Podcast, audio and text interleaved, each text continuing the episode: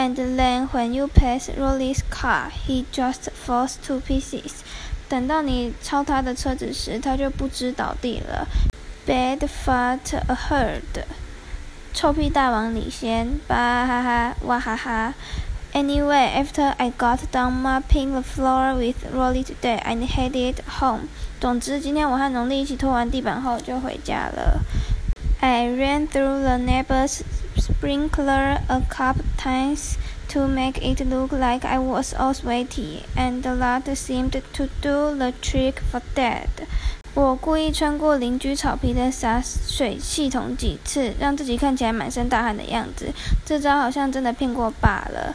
Hugh, who, but my trick kind of backfired because as soon as Mom saw me, she made me go upstairs and take a shower.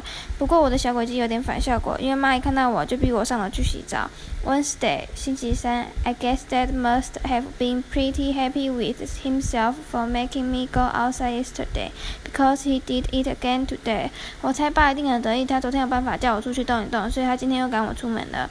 it's getting really annoying to have to go up to Rowley's every time I want to play a video game。但是每次想玩电玩都得去农历家，也有点讨厌。There's this weird kid named Fregley who lives halfway between my house and the Rowley's, and Fregley is always hanging out in his front yard.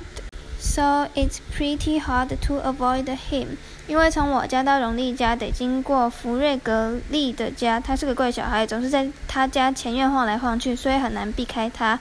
Wanna see my secret freckle？想不想看我的神秘雀斑？呃，No thanks，嗯，不用了，谢谢。